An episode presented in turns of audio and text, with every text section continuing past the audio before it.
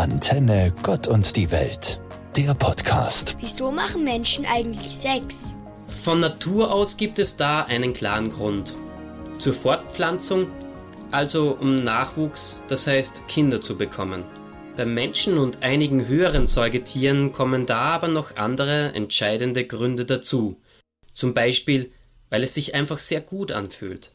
Beim Höhepunkt des Geschlechtsverkehrs, dem sogenannten Orgasmus, werden im Gehirn der Glücksbotenstoff Dopamin und das sogenannte Kuschelhormon Oxytocin ausgeschüttet, was ein sehr intensives, schönes Gefühl erzeugt. Das wollen viele Menschen immer und immer wieder erleben, nicht nur dann, wenn sie Kinder bekommen möchten. Darüber hinaus wollen viele Erwachsene miteinander Geschlechtsverkehr erleben, weil sie sich damit gegenseitig ihre Zuneigung und Liebe ausdrücken. Es ist schön, sich gegenseitig zu spüren und sich so zu vereinigen. Ganz wichtig beim Sex ist es, dass alle Beteiligten damit einverstanden sind und niemand zu etwas gezwungen wird, was er oder sie nicht machen möchte. Wenn das aber gegeben ist, wenn beide dasselbe wollen, dann kann das eins der schönsten Dinge der Welt sein. Diese und ähnliche Fragen stellen Kinder und Jugendliche im Rahmen der Workshops von Abenteuer Liebe. Jährlich finden davon rund 550 Stück statt. Ein Workshop dauert dabei bis zu sechs Stunden.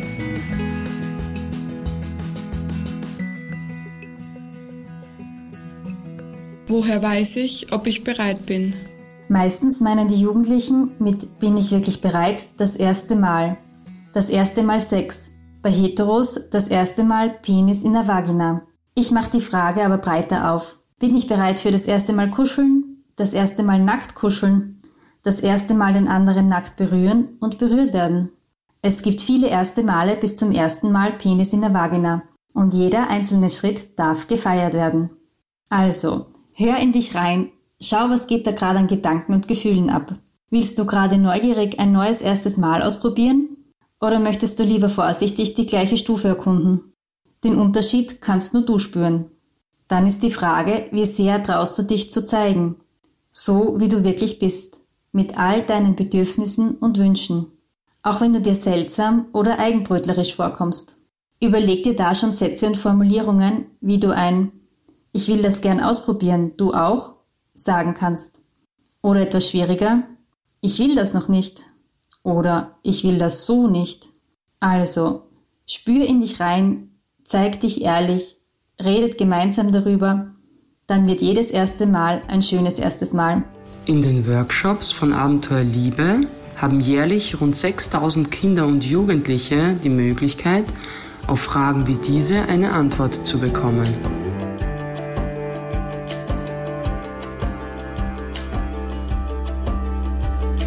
Was finden Frauen an Männern gut, beziehungsweise was finden Männer an Frauen gut? Ob dick, dünn, klein, groß, mit blonden, braunen oder keinen Haaren, ob mit Bart oder ohne, ob große oder kleine, Ohren, Hände oder Brüste. Jeder und jede von uns sieht anders aus. Und das ist doch gut so.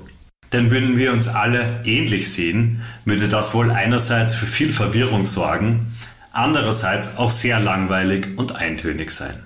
Und so wie wir eben alle unterschiedlich aussehen, unterscheidet sich auch sehr stark, was wir in anderen Menschen attraktiv und anziehend finden.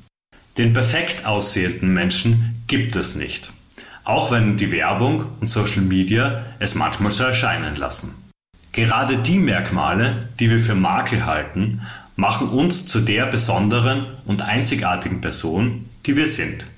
Natürlich ist das Äußere das Erste, das von einer Person, die dich kennenlernt, wahrgenommen wird. Doch das Kennenlernen hört hier noch nicht auf. Denn erst, wenn man miteinander ein Gespräch beginnt, bekommt man einen Eindruck von diesem Menschen. Und vielen von uns ist es bestimmt schon einmal passiert, dass wir eine Person als noch attraktiver wahrnehmen, weil sie uns sympathisch geworden ist.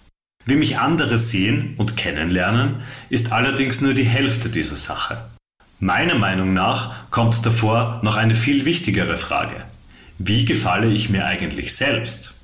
Bevor du also daran denkst, was die anderen von deiner Frisur oder deinem Outfit halten, frag dich doch zuerst, ob du dir selbst so gefällst.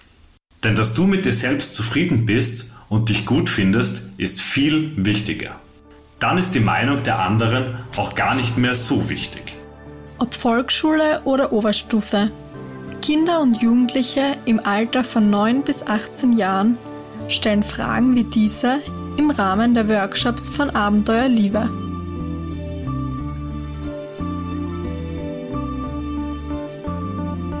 Ich habe da was im Porno gesehen, muss ich das auch machen? Ganz kurz, nein musst du nicht. In der Sexualität musst du nichts machen, worauf du keine Lust hast. Es ist sogar wichtig, dass du unterscheiden kannst, was will ich und was nicht. Pornos sind fiktional, also frei erfunden. Sie sind dafür gedreht, dass Zuschauer schnell erregt werden. Wie bei Hollywood-Filmen gibt es Drehbücher, Castings und mehrere Filmsequenzen, weil nicht gleich alles klappt. Die Schauspieler und Schauspielerinnen spielen auch Dinge, die sie privat nicht machen würden. So gibt es zum Beispiel Pornos mit gewalttätigen Szenen, seltsamen Sexpraktiken oder ein Nein wird nicht akzeptiert. Pornoschauen ist zum Gesetz ab 18 Jahren erlaubt, weil es Sinn macht, dass Jugendliche zuerst ihre Sexualität ausprobieren und dann sofort wissen, aha, ein Porno ist vielleicht erregend, hat aber weniger mit Sex im normalen Leben zu tun. Beim echten Sex reden Menschen darüber, welche Berührungen und Stellungen sie mögen und welche nicht. Es gibt ein Vorspiel, es gibt Hopperlas, es klappt nicht immer. Es wird verhütet, es wird nicht so laut gestöhnt, es haben nicht immer beide Lust. Dafür ist der Sex echt und warm und verbindend, aber nur, wenn man unterscheiden kann, was will ich und was nicht und dann nur die Dinge macht, auf die man Lust hat. Nach den Workshops von Abenteuer Liebe sind rund 90 Prozent der Kinder und Jugendlichen der Meinung, dass ihre Fragen, ähnlich wie in dem Beispiel gerade eben, beantwortet werden konnten. Antenne Gott und die Welt. Alle Infos auch auf antenne.at.